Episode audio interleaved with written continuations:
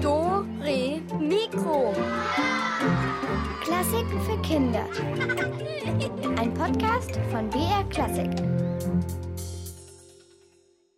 Hallo zu Dore Mikro mit dem Alex und heute haben wir eine ganz besondere Geschichte für euch über eine ganz besondere Komposition von einem ganz besonderen und ganz besonders fleißigen Komponisten. Georg Friedrich Händel heißt der. So viel verrate ich euch. Warum aber der Dekan der Kirche in Dublin total wütend ist und warum die Jungs aus seinem Chor in einer Kneipe Bibelverse singen und was Händel damit zu tun hat, das hört ihr euch jetzt am besten einfach mal selber an. Es geht um das berühmte Oratorium Der Messias von Georg Friedrich Händel. Und dafür reisen wir 280 Jahre zurück in der Zeit. Viel Spaß!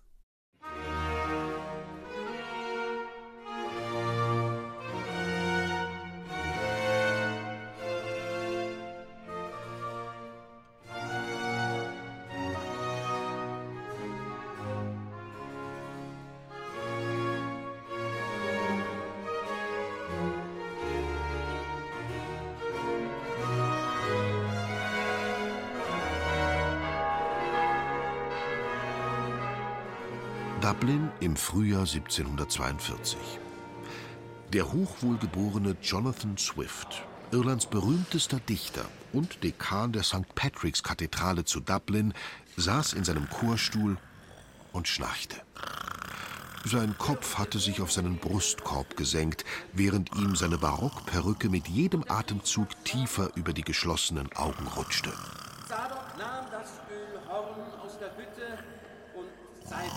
Master Swifts fleischige Backen blähten sich auf, und über seine Lippen kam ein gurgelndes Geräusch, das von den Spitzbögen des Kirchenschiffs widerhallte und die Lesung des unglücklichen Kanonikus Thelonius Doyle erbarmungslos übertönte. Schon zu Beginn des Gottesdienstes, als der Knabenchor der Kathedralschule den ersten Choral angestimmt hatte, hatte Jonathan Swift, Autor von Gullivers Reisen und anderer fantastischer Geschichten, ein Gähnen nicht unterdrücken können. Es war ein verhaltenes, leises Gähnen gewesen. Zumindest glaubte der hochwohlgeborene Jonathan Swift das. Aber wie für die meisten Schwerhörigen war das, was er für leise hielt, in Wirklichkeit doch ziemlich laut. In diesem Fall sogar unanständig laut. Früher, als er selbst noch jünger war, hatte Jonathan Swift von der Kanzel gegen den Kirchenschlaf gewettert. Damals war seine Anklage schärfer als jede Degenklinge gewesen, und die Gemeinde hatte vor seinem Zorn gezittert wie vor einem vernichtenden Hagelschlag. Jetzt aber, gebeugt von der Last seiner 75 Lebensjahre und behindert von Schwerhörigkeit, schnarchte Jonathan Swift unbekümmert vor sich hin – und bemerkte die seltsamen Dinge nicht, die sich in seiner Kathedrale abspielten. Psst. Jetzt kommen sie so weit. Endlich gehen wir, Josh. Halleluja. hey, Chris, jetzt lass das. Schubs mich nicht. Halleluja. Bei allem, was heilig ist, nicht schon wieder. Kaum ist Mr. Swift eingeschlafen, Wütend klappte Kanonikus Doyle sein Gebetbuch zu und zupfte den schnarchenden Dekan am Rockärmel. Euer Gnaden. Da, da packen doch wirklich diese Chorhimmel die Noten weg. Seht doch, dieser frühreife Bengel, dieser Joshua Bloom, das ist der Rädelsführer. Und was? Selbst der kleine Christopher Finnegan. Kanonikus Doyle schüttelte empört den Kopf. Auf Zehenspitzen schlich diese verfluchte Bande zum Seitenausgang und verließ die St. Patricks Kathedrale.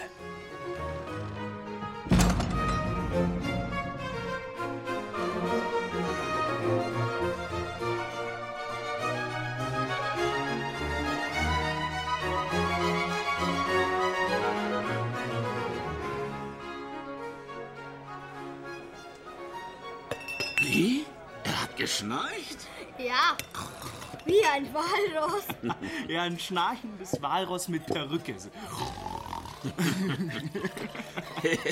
Dürft froh sein, dass er so taub geworden ist, der Arme. Sich einfach davon machen, mitten während der Kirche. Na, kommt schon, Neil. Den Musikus möchte ich sehen, der für Master Händel nicht alles stehen und liegen lässt. Ehrlich. Den Hintern hätte er euch ungeheuern versohlt, der gute Swift. Früher einmal. William, William Neal. Gleich, Master Händel. Ja, wo bleibt der gleich. Käse? Ja, gleich. Ja, Käse schließt nämlich den Magen. So ein Gottesdienst macht durstig, was? Ja, genau. Eine ganz trockene Kehle kriegst du in St. Patrick. Dann vielleicht doch ein Bierchen, die Herren Sänger? Später, später, nach der Probe. Na, für mich jetzt schon. Für dich, na, du spinnst wohl, Kleiner. Für dich gibt's kein Bier. Ich verstehe ihn schon, den Kleinen. Ein leerer Bauch musiziert nicht gern. Aber wohl ein benebelter Kopf, hä? Witzbold. Sofort! Sofort! Von der St. Patrick's Kathedrale zur Fish Amble Street am Liffey-Fluss ist es ein Fußmarsch von nur wenigen Minuten. Dort, in dieser Straße, die nach einem mittelalterlichen Fischmarkt benannt worden war, hatte ein Lokal samt Saal eröffnet, das nicht nur mit dunklem, würzigem Bier und deftigen Speisen von sich reden machte. Mr. Neils Great Music Hall war zum Treffpunkt aller Musiker und Musikliebhaber geworden. Denn Dublins beste Instrumentalisten und Sänger ließen es sich nicht nehmen, einem berühmten Komponisten zu Dienste zu sein, der erst vor kurzem von England mit dem Paketboot übergesetzt hatte. Sein Name Georg Friedrich Händel.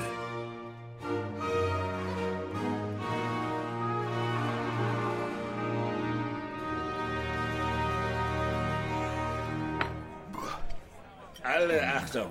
Ihr seid ein begnadeter Esser, Master Händel. Naja, von nichts kommt nichts. Ach, dieser Käse, ein Leckerbissen. Hm, Colini, eine Spezialität von unseren saftigen irischen Weinen. Hm, Eure Kühe müssen glücklich sein. wisst ihr, wisst ihr, wie mich Lord Chesterfield vor meiner Abreise gewarnt hat? Händel, guter Mann, Irland ist schlechter als London, aber zumindest erheblich besser als Island. So ein dummes Zeug. Trau niemals einem Engländer. Na, zumindest dessen Geschmacksnerven. Ich sag euch, Neil, nach vielen Jahren gedünsteten Gemüse und Pfefferminzsoße ist die irische Küche das wahre Paradies. Ah, naja, aber jetzt, jetzt wäre mal eine Pause angebracht, oder? Eine Pause? Na, eine Esspause, bevor ich platze.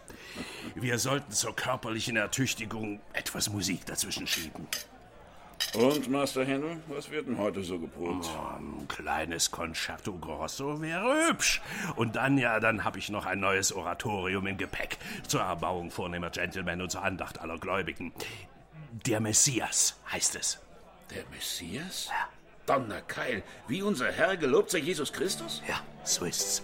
Mal schauen, wie es euch irischen Dickschädeln gefällt. Georg Friedrich Händel schob seinen Stuhl beiseite, richtete sich auf und klatschte in die Hände. Kinder! Auf geht's! Wir können! Dann begab er sich in den Saal, der sich an die Schenke anschloss. Sänger und Instrumentalisten drängten auf die Bühne, um Aufstellung zu nehmen. So, seid ihr bereit, meine Kinder? Gut. Eins, zwei, drei, vier. Bam,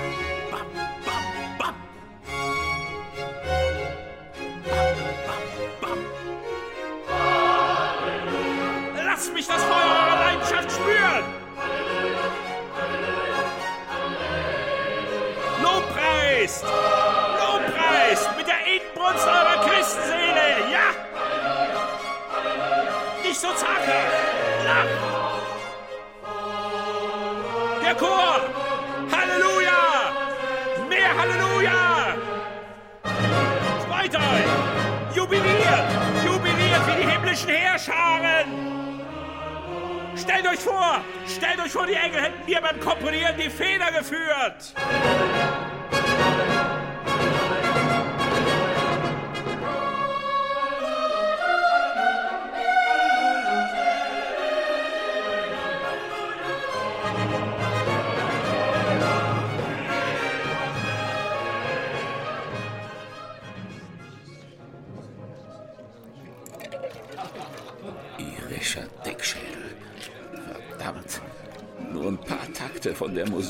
Master Händel und der gute alte Willie Neal flennt los wie eine Heulsuse.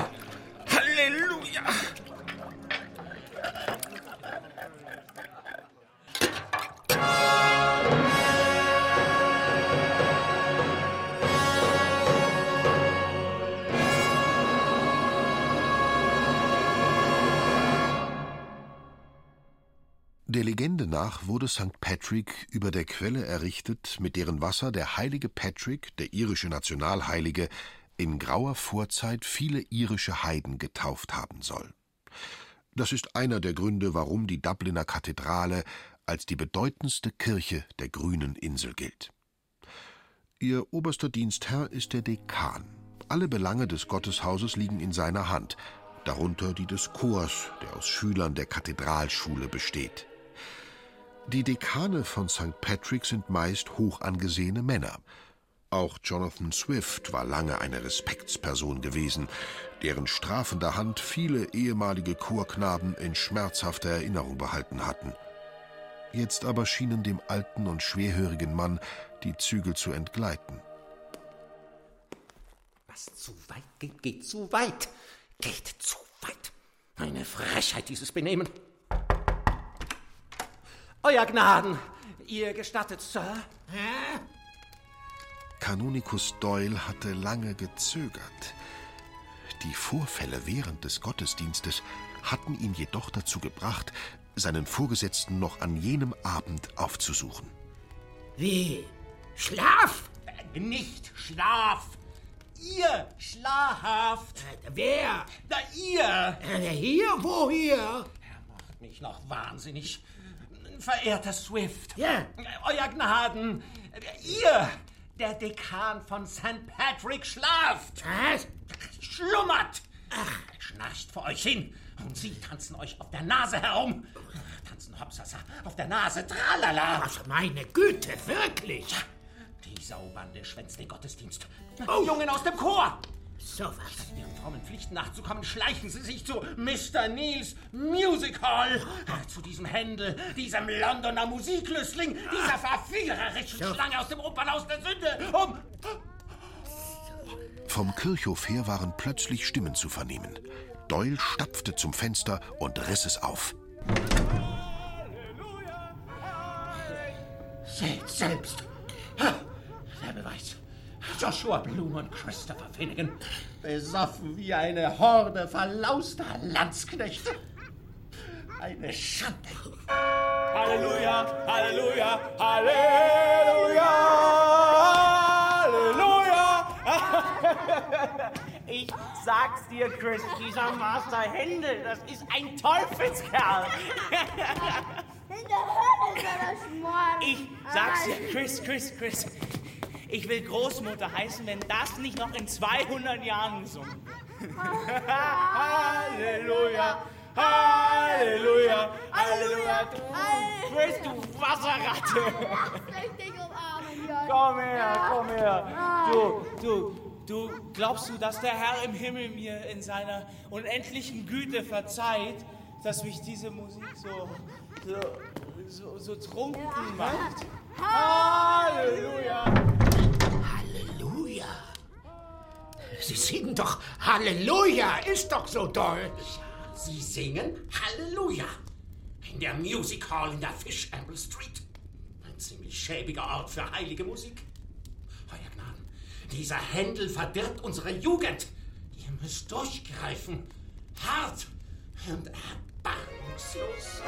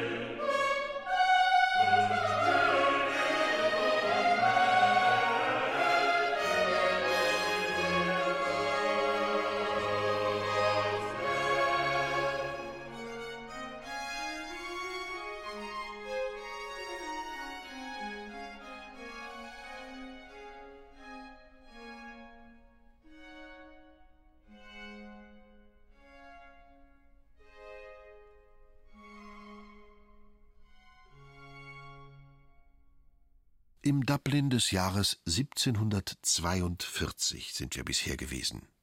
Das ist jedoch nicht der Anfang der Geschichte. Und deshalb drehen wir jetzt die Zeit zurück.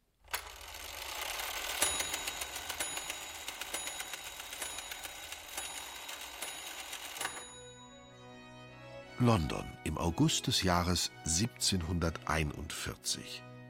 Trotz der frühen Morgenstunde lag eine unerträgliche Hitze über der Stadt, die Hunde hecheln und Sänftenträger fluchen ließ. Der königliche Hofkomponist Georg Friedrich Händel saß mit aufgeknöpftem Hemd im Musikzimmer seines Hauses und hatte das Fenster zur Brook Street geöffnet.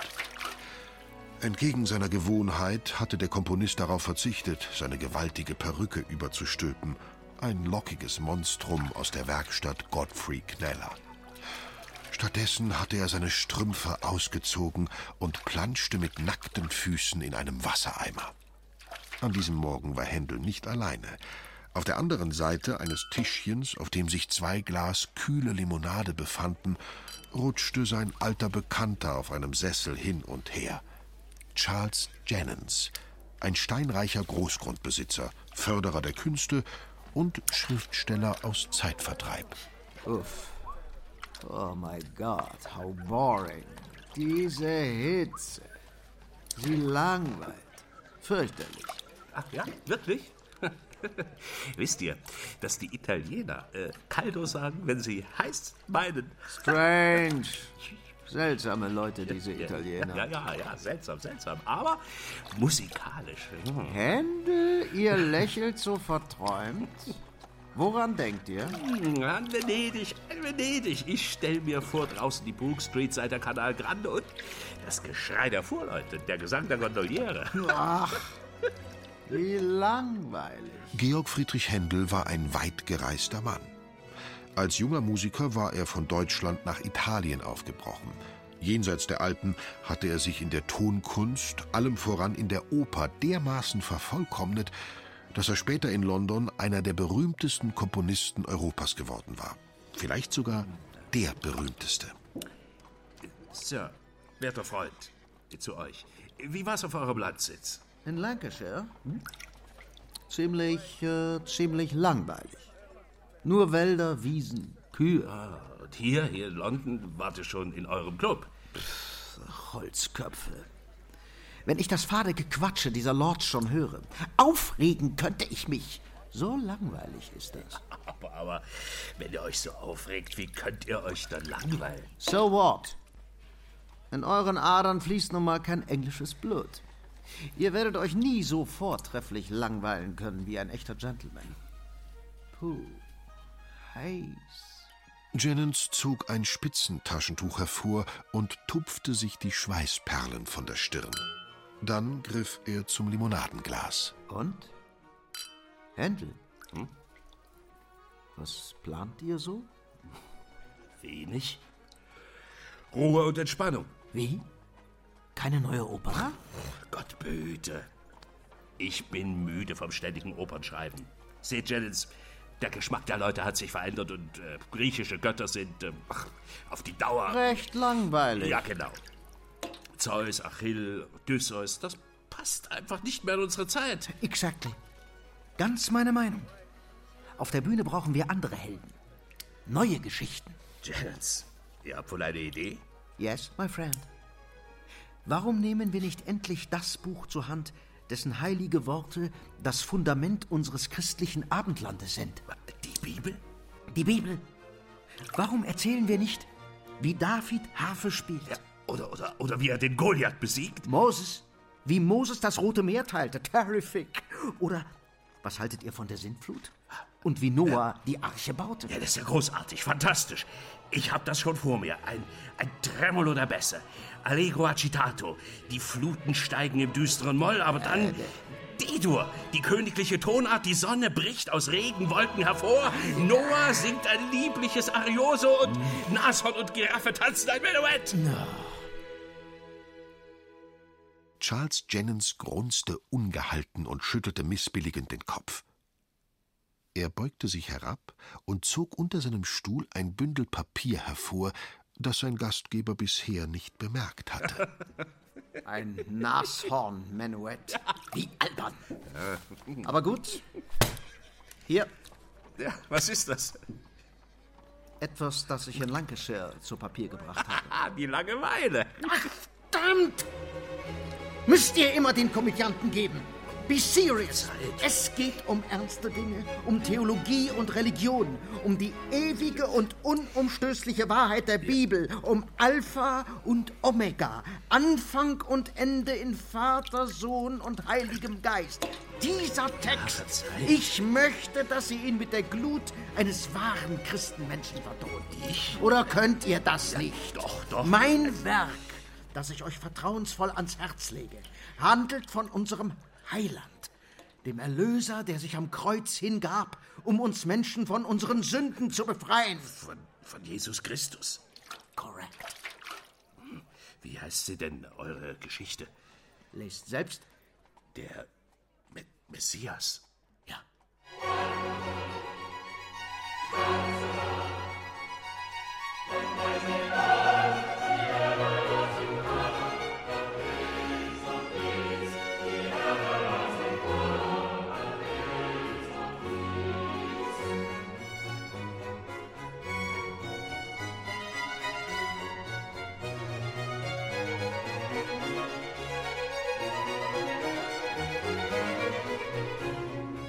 Es war der Abend jenes Tages.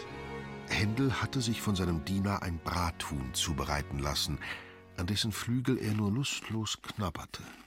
Die gleißende Sommerhitze war einer drückenden Schwüle gewichen, die dem Komponisten schwer zu schaffen machte und ihm den Appetit völlig verdarb.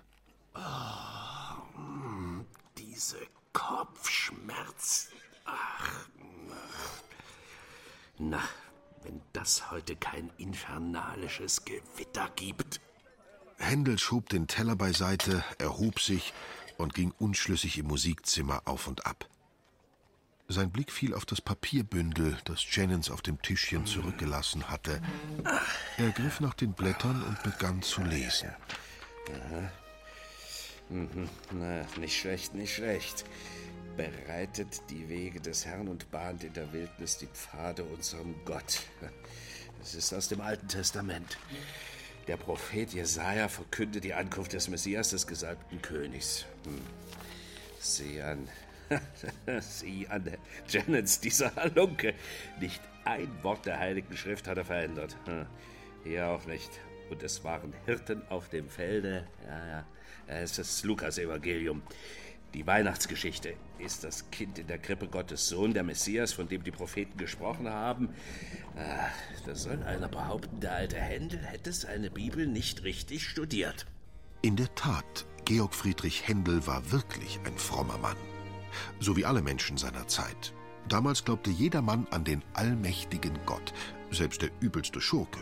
Und niemandem wäre es in den Sinn gekommen, die Bibel auch nur im geringsten in Zweifel zu ziehen.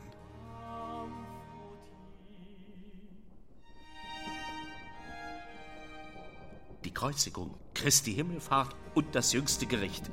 O Tod, wo ist dein Stachel? Ja, wo werden wir Sünder einmal stehen, wenn uns das letzte Stündlein geschlagen hat? Vor dem Abgrund zur Hölle oder an der Pforte zum Paradies? Georg Friedrich Händel beschlich eine seltsame Unruhe. Flink holte er Tintenfass und Schreibzeug hervor und legte sich einige Blätter zurecht. Ein, ein D, ein A, ein H und noch ein A. D-A-H-A. Halleluja. Halleluja. Wie von einer überirdischen Macht geführt, flog die Feder übers Papier. Draußen hatte es zu gewittern begonnen. Dicke Regentropfen prasselten an die Fensterscheiben. Händel hörte ihr Trommeln nicht. Er vergaß seine Kopfschmerzen, die Zeit und die Welt um sich herum. Er schrieb Stunde um Stunde, Tag und Nacht. Die Musik, die ihm in den Sinn kam, rührte ihn zu Tränen, und er verspürte eine Freude, wie er sie schon lange nicht mehr verspürt hatte. Es ist, als habe sich der Himmel geöffnet. Halleluja! Und der Chor der Engel sänge seine schönsten Melodien.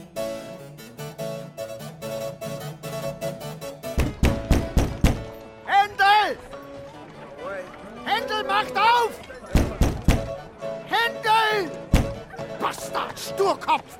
Ich weiß, dass ihr da oben seid! Händel! Wie steht's um den Messias? Untersteht euch an meinem Werk so war das in jenem brütend heißen August des Jahres 1741, als Georg Friedrich Händel den Messias in London komponierte.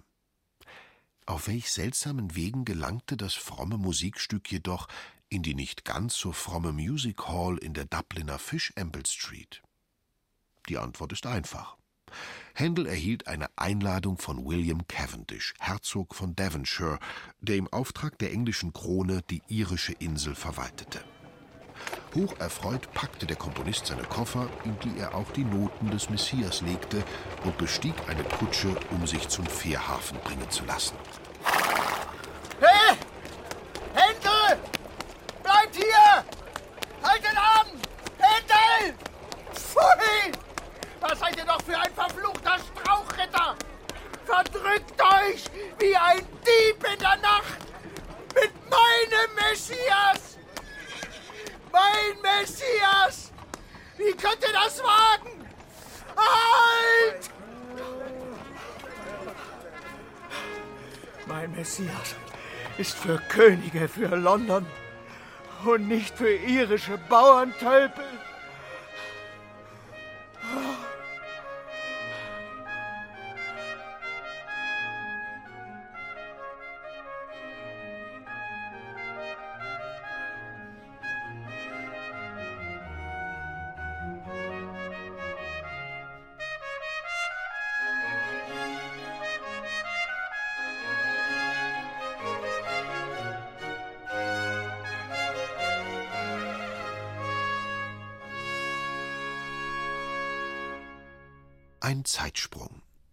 Schreiben das Jahr 1742. Ein paar Monate sind vergangen, seit Georg Friedrich Händel London verlassen hat. Es ist Frühling in Dublin und wir sind wieder dort, wo unsere Erzählung ihren Anfang nahm. Ein kleines Bierchen gefällig? Wie? Master Händel? Nee, den habe ich heute noch nicht gesehen. Erinnert ihr euch noch an William Neal, den Wirt der Music Hall? Oder an einen anderen irischen Dickschädel, Jonathan Swift, den Dekan der St. Patrick's Kathedrale? Euer Gnaden. Euer Gnaden. Ihr habt schon wieder geschnarcht. Wie? Gesch geschnarcht.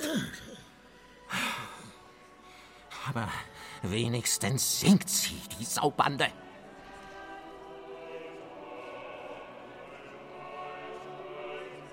Einer fehlt uns noch, auch wenn er kein Ire, sondern ein Engländer, Deutscher, am treffendsten würde man sagen, ein deutscher Engländer ist. Georg Friedrich Händel. Der Komponist ist gerade am Hafen. Aufgeregt wie ein kleiner Junge hüpft er zwischen Schiffstauen und Heringsfässern hin und her und winkt einer hübschen jungen Dame zu, die dabei ist, einen Schoner zu verlassen, der gerade an der Kaimauer angelegt hat.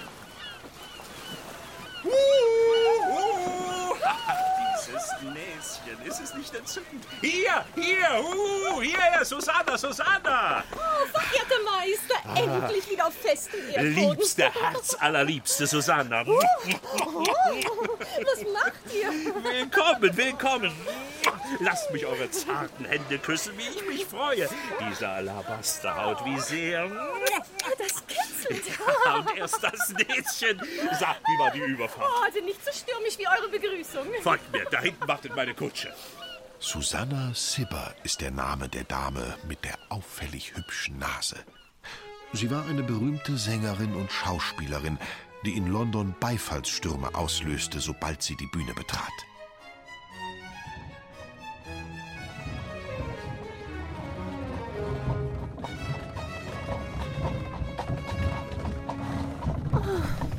Unter uns. Diese Iren sind doch alle fürchterliche Dickschädel. Mein Gott, Dickschädel sind sie schon, aber ziemlich nette Dickschädel. Oh, ihr Flunker. Na, lasst euch überraschen. Dublin ist eine Wohltat. Mich jedenfalls hat man hier mit offenen Armen empfangen. Alle Konzerte waren bisher ausverkauft. Ihr scherzt? Nein, musikalisch ist Irland ein ausgedörrter Boden. Nirgendwo anders war man jemals so dankbar für meine Kunst. Ihr werdet sehen. Dank euch wird der Messias der Höhepunkt meines Aufenthaltes. Ah, das ist es also. Genau. Die irischen Musikanten mögen ja wackere Männer sein und auch der Knabenchor von St. Patrick schlägt sich achtbar, aber Opernsänger, eine Tragödie. Schönste, angebetete Susanna, erst eure hübsche Nase. Äh, Stimme bringt Glanz in meine Arien. In ganz Irland gibt es keine Sängerin wie euch.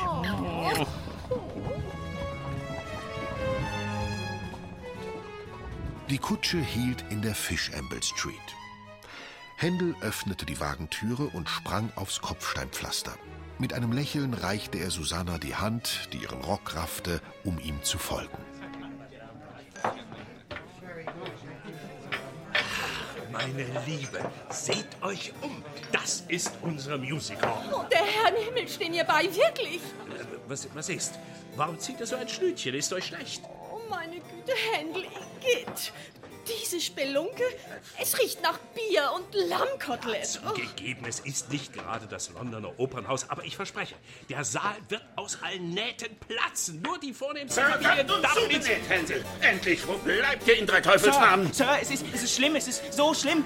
Euer Messias. Der- Beulen, Pest und Donnerschlag. Es brennt, Ja, es qualmt. Es brennt, es qualmt.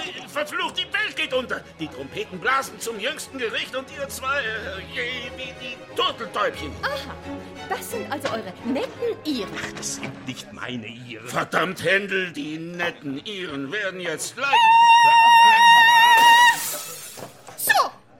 Nachdem jetzt alle Formalitäten erledigt sind, Meister Händel, was sind das für schreckliche Rüpel und was ist deren Anliegen? Eine Katastrophe. Aus, vorbei. Es wird keinen Messias geben. Wie?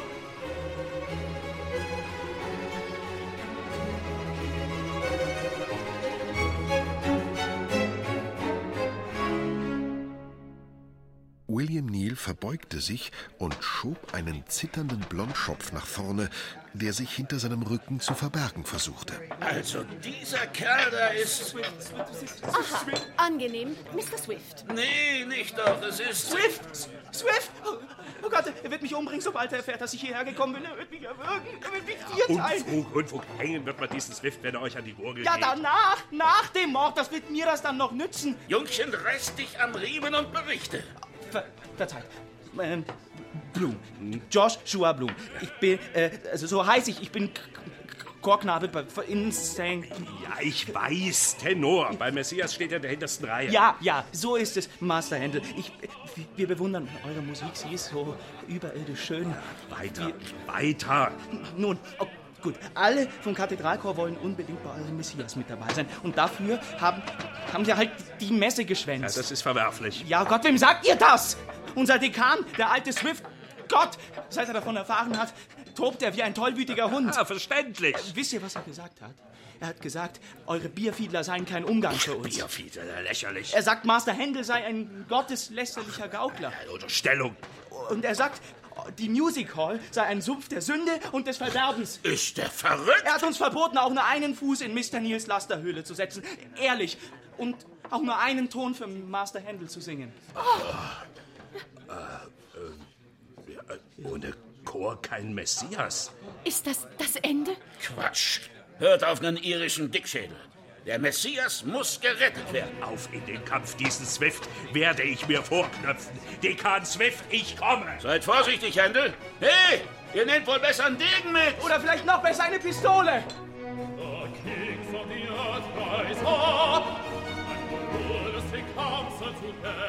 Georg Friedrich Händel rannte hinaus und folgte der Fish-Amble Street Richtung Norden. Er rempelte einen Wasserträger an und wäre beinahe unter die Räder eines Fuhrwerks geraten. Die grauen Türme von St. Patrick ragten wie zwei Ausrufezeichen in den Frühlingshimmel. Sie schienen zum Greifen nahe zu sein.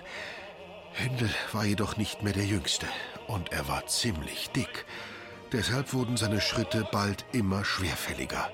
Schwitzend und schnaubend schleppte sich der Meister die Treppe zum Haus des Dekans hoch. Jonathan Swift schlürfte gerade seinen 5-Uhr-Tee und musterte den erschöpften Komponisten mit Verachtung. Swift. Ach, Swift, ihr unbarmherziger Tyrann. Liebe deinen Nächsten, heißt es in der Bibel. Also, vergebt euren reuigen Schäfchen. Auge um Auge, Zahn um Zahn, Strafe muss sein. Die Schüler erhalten Kostgeld und freien Unterricht. Dafür verpflichten sie sich, in der Kathedrale aufzutreten. Ich flehe euch an. Dann lasst mir die Sänger doch wenigstens nach dem Gottesdienst. Nein und nochmals nein. Nicht davor, nicht danach und auch nicht mittendrin. Verehrter Dekan, Mr. Swift, ich wiederhole es. Mein Messias ist eine Predigt in Tönen. Meine Musik erfüllt die Seele des Gläubigen mit Freude. Ein frommes Stück? Vielleicht, aber an einem unwürdigen Ort. Euer Gnaden. Jesus segnete die Sünderin. Er wusch dem Zöllner die Füße und brach das Brot mit dem geringsten der Geringen. Unser Heiland wäre gewiss nicht so scheinheilig wie ihr. Er hätte bestimmt nichts dagegen gehabt, William Neal und seinem Saal einen Besuch abzustatten. Was? Ihr aufgeblasener Knallfrosch von Musikant! Ihr Bassgeige in Teufelsgestalt! Mit einer zornigen Bewegung schleuderte Jonathan Swift seine Teetasse nach Händel. Das tückische Geschoss verfehlte den Komponisten um Fingerbreite und zerschellte an der Wand. Hinaus!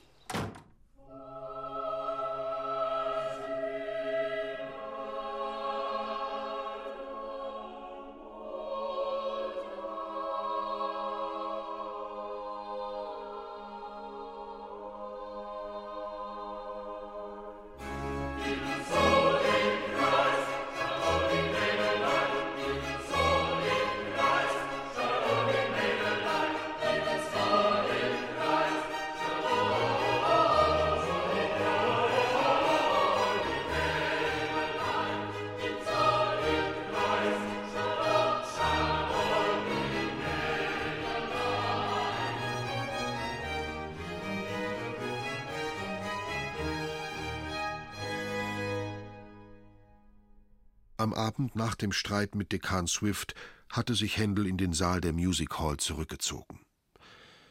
Mit hängenden Schultern saß er am Cembalo und spielte einige traurige Akkorde.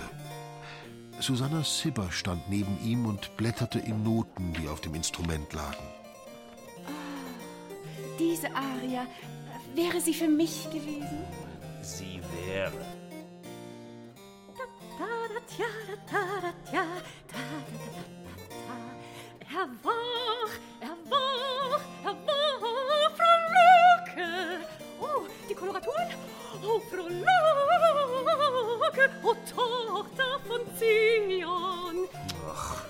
zum Vorlocken ist mir wahrlich nicht zumute. Oh, und werter Freund, was ist Ihr Lieblingsstück aus dem Messias? Ähm, das da. Aha. Dieser Chor scheint mir sehr gelungen.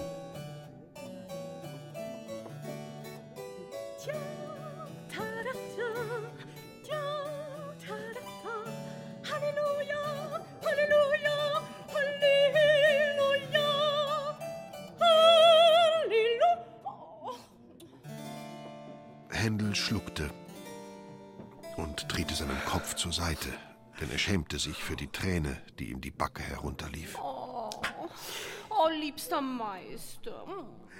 Mein Taschentuch hier. Wer zu gütig. Ach, was, was soll ich tun? Wie kann ich euch trösten? Ja, vielleicht mit eurem hübschen Näschen.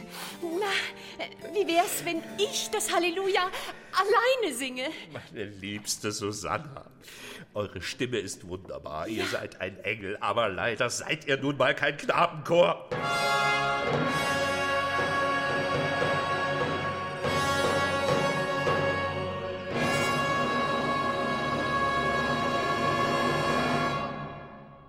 Trostlosigkeit machte sich breit in der Fish Amble Street. William Neal stand hinter seinem Schanktisch und polierte nachdenklich Zinnkrüge. Die Vorfälle um Master Händel bedrückten ihn sehr. Im Saal seiner Schenke hatte es schon viele besondere Konzerte gegeben, aber der Messias. Verdammt, noch keine Musik hatte ihn jemals so ergriffen. Er war zwar ein harter Kerl, hart wie Granit, Aber neulich, als Händel sein Werk zum ersten Mal probte, das hatte ihn echt in die Knie gezwungen. William Neal warf sich sein Geschirrtuch über die Schulter und schenkte zwei Krüge Bier ein. Verdammt, es musste doch eine Möglichkeit geben. Ihr erlaubt, dass ich euch Gesellschaft leiste? Meinetwegen. Kopf hoch, Master Handel. Wird schon. Ach, Neil.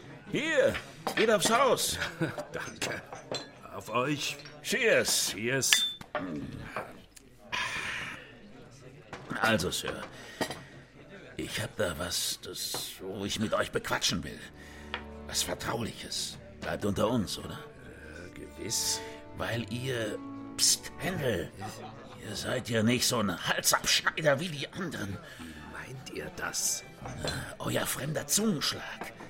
Nee, ihr seid nicht so ein frecher Englandpinkel, so ein gieriger Gauner von drüben. Das müsst ihr mir erklären.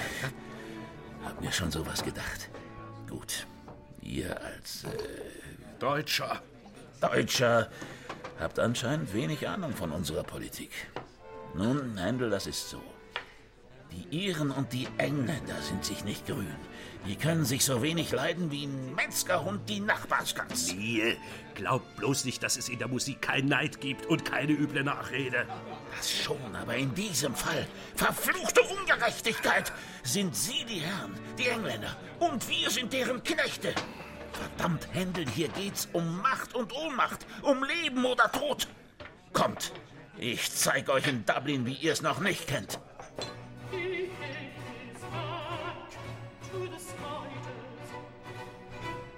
William Neal ergriff eine Laterne und geleitete Händel hinaus in die irische Nacht.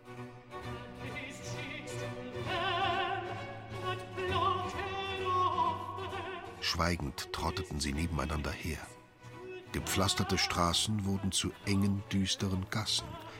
Es stank nach Unrat und Rattendreck. Händel erschauderte.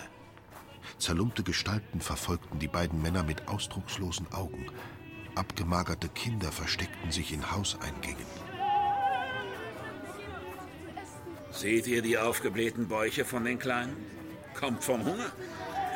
Himmel, wie entsetzlich. Ah, ja. Überall Elend, Armut, Entbehrung. Verdammt, Sir, das ist das Werk englischer Habgier. Ihr macht mich sprachlos. Die Last der Abgaben erdrückt uns. Die Engländer, feine Leute, anständig und ehrenhaft, pressen unsere Insel aus bis zum letzten Blutstropfen. Die Erträge von unseren Äckern und Wiesen, die Wolle von unseren Schafen, alles wandert übers Meer zu denen. Das ist eine Schande und unchristlich dazu. Unsere Mägen knurren und ihr schlagt euch die Bäuche voll. Ihr in eurem London baut euch Theater und Paläste. Und wir? Zum Leben ist es zu wenig. William Neal fasste Händel am Ärmel und lenkte seinen Blick auf ein Gebäude, dessen Umrisse sich in der Dunkelheit abzeichneten. Das Haus da mit den Gittern vor den Fenstern ist ein Ort des Schreckens. Das ist Old Goal, das Schuldgefängnis von Dublin. Also Recht und Ordnung. Nee, Master Handel. Nee, nee, nee. Die da eingesperrt sind. Nee, das sind keine Verbrecher. Die haben niemandem geschadet. Das sind Leute, die wo alles verloren haben. Unschuldig verloren. Verdammt hohe Steuern, eine Missernte, ein Schicksal. Herrgott, wie schnell bist du als ihre Pleite und steckst in dem Höllenloch. Neil, mein Freund, ich verstehe euren Zorn. Na, wenn's so ist, dann schlagt doch zwei Fliegen mit einer Klappe. Helft den Iren und bringt euren Messias auf die Bühne. Läge es in meiner bescheidenen Hand gern, aber, aber wie? Das erzähle ich euch in meiner Music Hall. Zurück in der Fishamble Street steckten William Neal und Händel ihre Köpfe zusammen, bis dass der Morgen graute. Den folgenden Tag verbrachte der Komponist mit Nichtstun, während William Neal wichtige Geschäfte zu erledigen hatte. Abends ging Händel früh ins Bett. Er löschte die Kerze und grinste, als er sich vorstellte, was nach Mitternacht in ganz Dublin geschehen würde.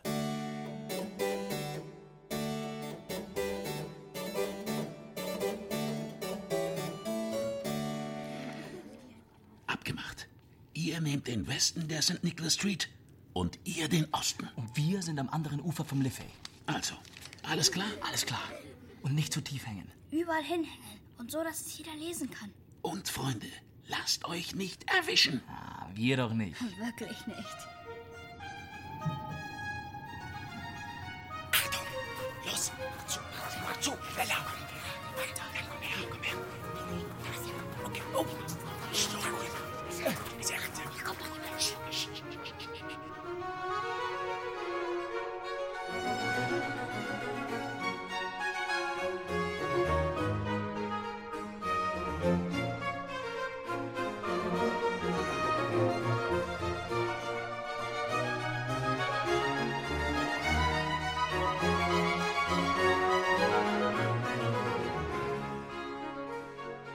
Am nächsten Morgen nahm Georg Friedrich Händel ein ausgiebiges Frühstück zu sich. Er verputzte drei Teller Bohnen mit Speck, ließ sich fünf Rühreier braten und trank vier Pötte warmen Kakao mit Schlagsahne. So gestärkt schlenderte er zum Gasthof Goldenes Kleeblatt. Dort wartete Susanna Sibber auf ihn, mit der sich Händel zu einem Frühlingsspaziergang verabredet hatte. Darf ich euch meinen Arm anbieten? Och, Händel. Galant wie immer. Schönes Wetter, nicht wahr? Hm, Recht warm. Also für Anfang April. Schon. Aber noch nicht sommerlich warm. Händel hatte längst die vielen Menschen bemerkt, die sich überall in Dublin vor Hauswänden, Bäumen und Zäunen versammelt hatten. Wie zufällig führte er Susanna an einer dieser Gruppen vorbei. Händel, was sind das für Plakate? Plakate? Wo? Ja, da. Na, nun seid ihr nicht neugierig. Oder wisst ihr etwa mehr? Äh, vielleicht. Verzeihung. Äh, macht Platz. Äh, hier. Hier. Eine Überraschung, liebe Susanna. 13. April 1742. Great Music Hall in der Fish Amble Ja. Street. Der Messias. Ja. Ein Oratorium im Musikgesetz von Georg Friedrich Händel. Wie? Wie? Wir geben den Messias doch? Ach, so ist's. Am 13. April. Wohltätigkeitskonzert zugunsten der Insassen des Schuldgefängnisses Old Goal. Wohltätigkeit? Schuldgefängnis? Also, das müsst ihr mir erklären. Nun, das hat mit Swift zu tun. Mit Swift? Diesem Ekel? Hat er denn endlich klein beigegeben? Nein, noch nicht. Aber das wird er tun. Der unmöglich. Doch, überlegt. Swift ist ihre. Ja. Er kennt die Missstände seiner Heimat. Oft genug hat er sie angeklagt. Jetzt kann mein Messias Abhilfe leisten. Wie? Ja, wie? Na, mit dem Geld. Für die Eintrittskarten tilgen wir die Schulden der armen Leute und öffnen damit Gefängnistore. Glaubt mir, die Iren werden Swift hassen, wenn er das mit seinem Nein verhindert. Ach, Händel, was seid ihr nur für ein Schlitzohr? Jetzt verstehe ich. Ohne den Chor von St. Patrick keinen Messias. Und ohne die Einnahmen des Messias keine Wohltätigkeit. Niemand aus Dublin wird es Swift jemals verzeihen, wenn er seine Landsleute weiterhin im Kerker verrotten lässt. Händel, ihr seid ein Held. Oh, den habt ihr euch redlich verdient.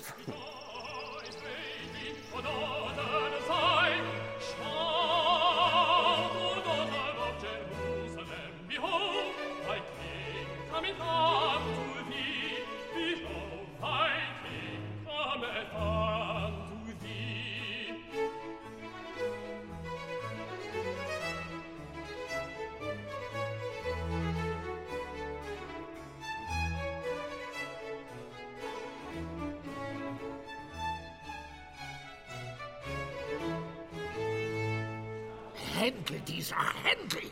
Was für ein Schuft! Das ist Erpressung! Nichts als Erpressung! Ich fürchte, Euer Gnaden, ihr habt keine andere Wahl. Und ich und nachgeben? Niemals, Doyle. Bei allem, was mir heilig ist.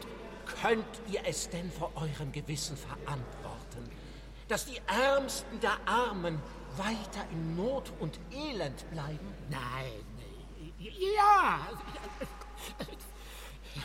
Vielleicht doch. Herrgott Swift! Was seid ihr für ein Dickschädel? Der dickschädlichste irische Dickschädel, dem ich jemals begegnet bin. Also, also gut, um des lieben Friedens willen. Ich, erteile dem Chor die Erlaubnis. Äh, bitte? Es soll so sein.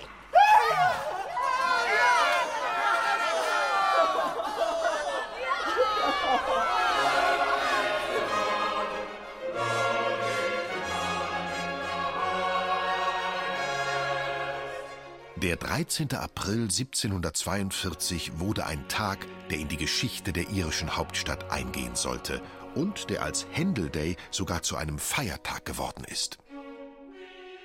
Georg Friedrich Händel hatte Susanna Sibber nicht zu viel versprochen.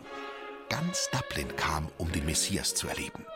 William Neal strahlte, denn seine Music Hall platzte aus allen Nähten. Die Menschen drängten sich auf Stühlen und Bänken, sie standen in den Gängen, pressten sich an Wände und stiegen auf Fenstersimse. Das Orchester spielte mit Feuer und Glut, der Chor von St. Patrick jubilierte mit himmlischer Leidenschaft. Und als Susanna Sibber ihre Arie gesungen hatte, wollten die Bravo-Rufe kein Ende nehmen. Hip, hip, Halleluja! Hurra! Bravo, Miss Sibber! Bravo für euer Nächsten! Für euren Gesang! Wird euch das Paradies offen stehen.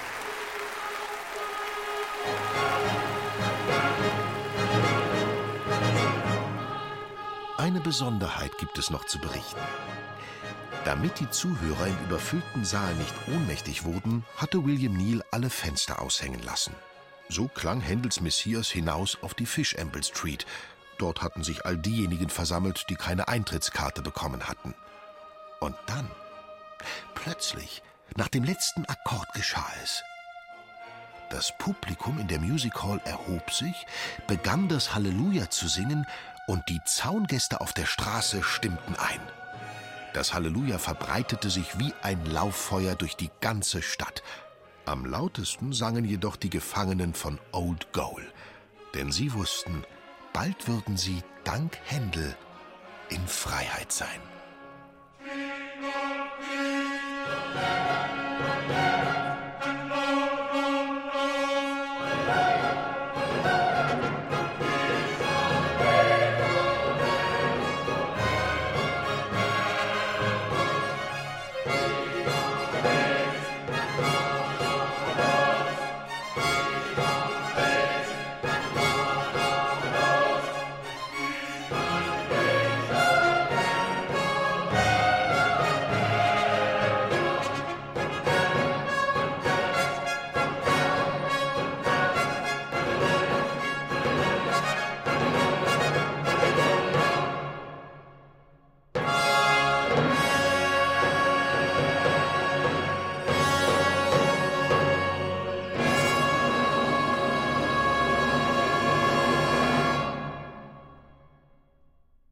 Ja, das kann man wirklich immer und immer wieder hören, weil es einfach so schön ist. Das Halleluja. Markus Vanhöfer hat diese Geschichte über Händels Messias für euch aufgeschrieben. Am nächsten Samstag erzählen wir euch hier bei Dore Mikro zusammen mit dem Münchner Rundfunkorchester was über die Abenteuer von Paddington, dem Bär. Bis dahin, macht's gut. Ciao, euer Alex. Du willst die Welt checken? Dann hör doch mal rein bei Checkpot, der Podcast mit Checker Tobi. Den Checkpot gibt's in der ARD Audiothek und überall, wo es Podcasts gibt.